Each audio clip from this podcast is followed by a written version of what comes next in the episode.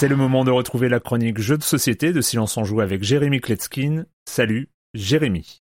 Salut Erwan, je suis quelqu'un de rare. C'est pas assez apprécié ici parce que c'est difficile de trouver des gens qui, comme moi, aiment vraiment tous les types de jeux. Pour vous, les chroniqueurs JV, ben c'est facile. Hein. Si ça fait peur, on sait chez qui ça va. S'il y a des rushs de dopamine, euh, c'est pareil. Si c'est en japonais qu'il y a plein de textes, suivez mon regard. C'est des Githyanki et des Tiefling ou euh, si les mythes ont déserté le jeu, il y a toujours un chroniqueur qui va kiffer. Alors que dans mon cas, c'est beaucoup plus compliqué parce que je suis toujours à jouer avec des gens qui sont jamais contents. Ceux qui aiment les gros Kickstarter veulent pas jouer aux party games. Ceux qui jouent aux party games veulent pas jouer aux jeux à l'allemande. Ceux qui aiment les jeux à l'allemande ne veulent pas de jeux narratifs. Les gens qui aiment les jeux narratifs n'aiment pas les jeux où il y a du bluff dedans. Et ceux qui aiment les bluffs n'aiment pas les jeux coopératifs, mais eux, ils ont raison. En tout cas, tout était trompeur dans le jeu dont je vais vous parler cette semaine. Un nom assez fun, une grande boîte pleine de matériel à l'aspect assez enfantin. Oh, et puis les couleurs sont très variées, hein. Euh, du rouge, du bleu, du jaune, du vert, du mauve, du, rose, toutes les couleurs de l'arc-en-ciel. Alors vous allez me le dire, c'était indiqué au dos de la boîte. Un, négocier, deux, bâtisser, trois, récolter. Mais, mais, mais, les amis,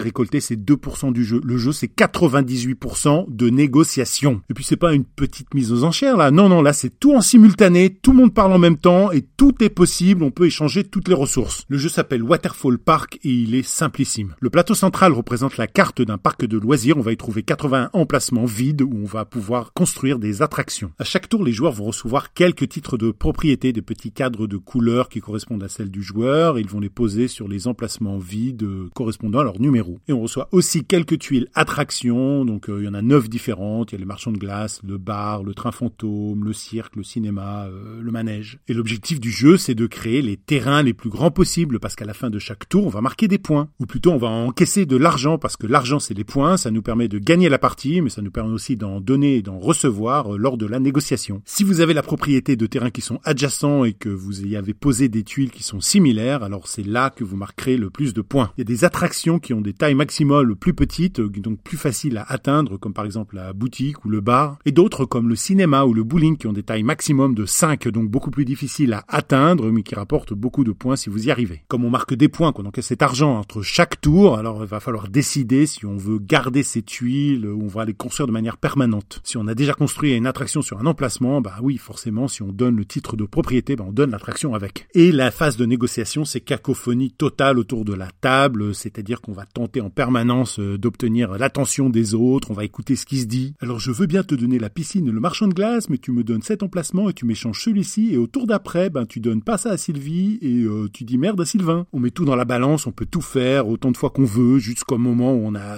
plus rien à échanger, on ne veut plus rien échanger, ou on n'a plus d'énergie aussi, c'est une possibilité. Si le groupe est homogène, euh, qu'on se connaît bien, si on est en famille, qu'il y a une bonne ambiance, alors c'est très très fun. Par contre, si vous êtes trop timide, ou trop calculateur, ou trop insupportable, euh, oui, ça risque d'être un petit peu compliqué. En tout cas, personne ne consulte son portable pendant les phases de négociation. Et ça, c'est plutôt un avantage. Hein. Waterfall Park se joue de 2 à 5 joueurs. C'est indiqué à partir de 10 ans, mais vous savez ce que je pense. Je pense qu'on peut commencer plus tôt pour des parties d'environ 45 minutes et c'est édité chez Repos Productions. L'auteur Karsten Hartwig et c'est illustré par Umeshu Lovers. Il faut pas demander leur avis aux gens. Il faut les forcer à s'amuser contre leur gré. C'est le principe de l'éducation. Aujourd'hui, ils vont peut-être vous en vouloir, mais avec le temps, avec le recul, ben, ils vous remercieront. Bye bye.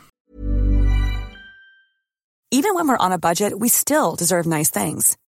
Quince is a place to scoop up stunning high-end goods for 50 to 80% less than similar brands. They have buttery soft cashmere sweaters starting at $50, luxurious Italian leather bags, and so much more. Plus, Quince only works with factories that use safe, ethical, and responsible manufacturing.